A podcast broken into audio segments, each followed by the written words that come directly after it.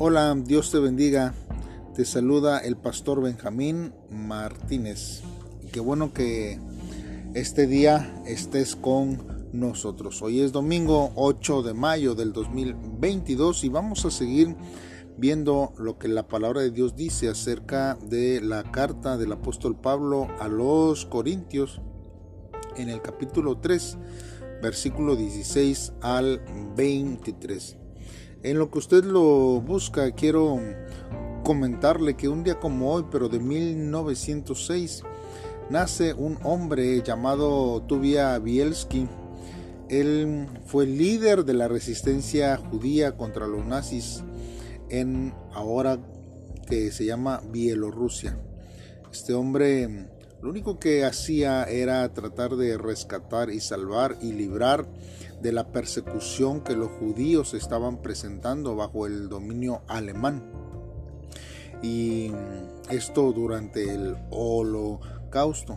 De hecho, usted puede ver eh, una película basada en, su, vida y lo que él hizo.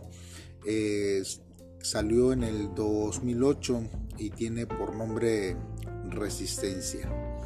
Bien, pues después de este dato, pues vamos a ir lo que la palabra de Dios dice. Amén. Este devocional tiene como título Gloríate en el Señor. La palabra de Dios dice así. ¿Acaso no sabéis que sois templo de Dios y que el Espíritu de Dios está en vosotros? Si alguno destruye el templo de Dios, Dios lo destruirá a él, porque el templo de Dios cual sois vosotros, santo es. Nadie se engaña a sí mismo. Si alguno entre vosotros cree ser sabio en este mundo, hágase ignorante y así llegará a ser verdaderamente sabio. La sabiduría de este mundo es insensatez ante Dios, como está escrito. Él prende a los sabios en la astucia de ellos. Y otra vez el Señor conoce los pensamientos de los sabios y sabe que son vanos. Así que ninguno se gloríe en los hombres porque todo es vuestro.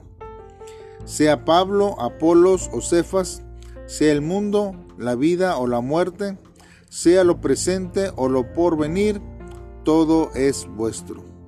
Y vosotros sois de Cristo y Cristo es de Dios. Aleluya. Gracias a Dios por su palabra. Ahora necesitamos ver, hermanos, que todo aquel que ha creído en el Evangelio ha recibido la salvación. Es templo de Dios, se convierte en el templo de Dios. Por eso la iglesia, que es una comunidad conformada por creyentes, también es el templo de Dios. El Espíritu Santo mora en cada creyente y en cada iglesia. Destruir el templo de Dios significa cometer pecados abominables contra el Señor, como por ejemplo menospreciar la palabra del Padre y provocar envidias y divisiones dentro de la iglesia. La iglesia de Corinto había destruido su congregación dando rienda suelta a la división y a los desacuerdos. Por este motivo, Pablo advierte severamente que cualquiera que destruye el cuerpo de Cristo será castigado por Dios.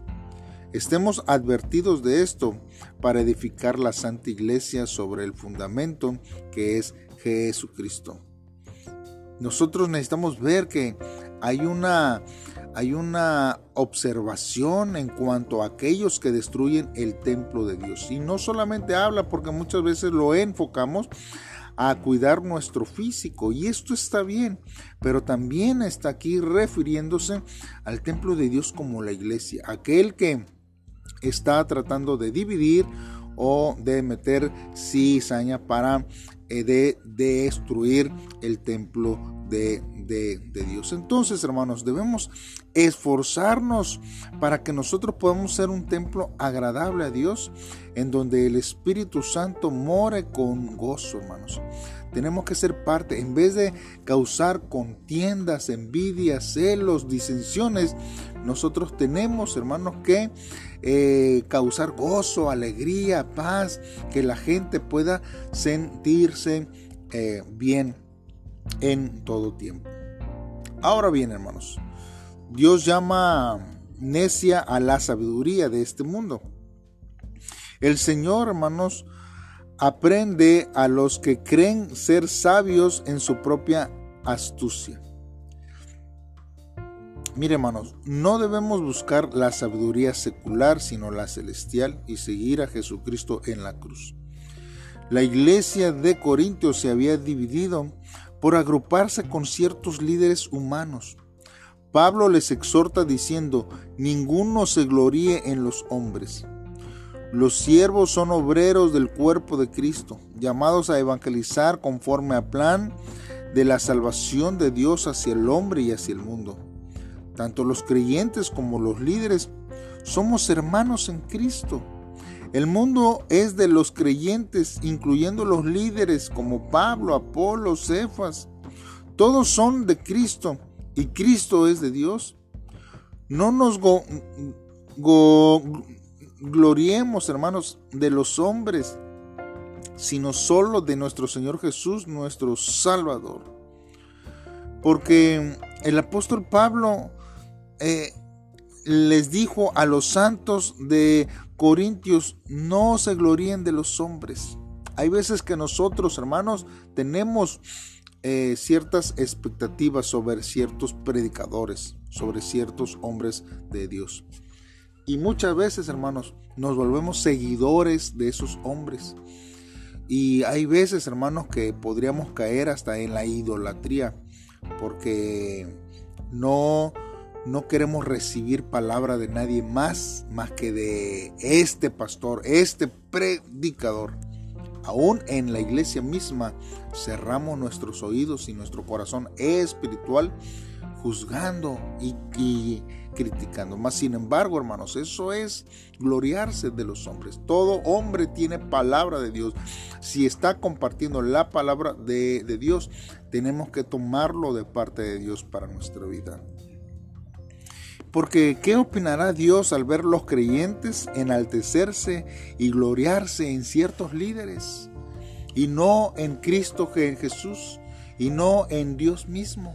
Necesitamos nosotros, hermanos, entender todas estas cosas, hermanos. Dios nos ayude a poder, hermanos, eh, gloriarnos siempre en nuestro Señor Jesucristo. Hagamos una oración en este día y pidámosle a Dios que Él nos ayude y nos guíe. Dios y Padre nuestro que estás en los cielos. Aunque el mundo se burla de nosotros y nos llama necios, aleluyas, cristianitos, Señor, Buscaremos siempre solo de tu sabiduría que viene solamente de ti. Dios, deseamos que tu Espíritu Santo que mora dentro de nosotros levante un hermoso santo templo en nuestros corazones. Señor, pertenecemos a ti y a nadie más. Señor, solo en ti pondremos nuestros ojos y nos gloriaremos y te serviremos. Dios, mientras haya aliento en nuestra vida. Ayúdanos, fortalécenos, Dios. Y en tu nombre, Señor, salemos victoriosos. Gracias por tu grande amor hacia nuestras vidas. En el nombre de Cristo Jesús. Amén. Dios te bendiga y te eh, esperamos en el próximo episodio. Bendiciones.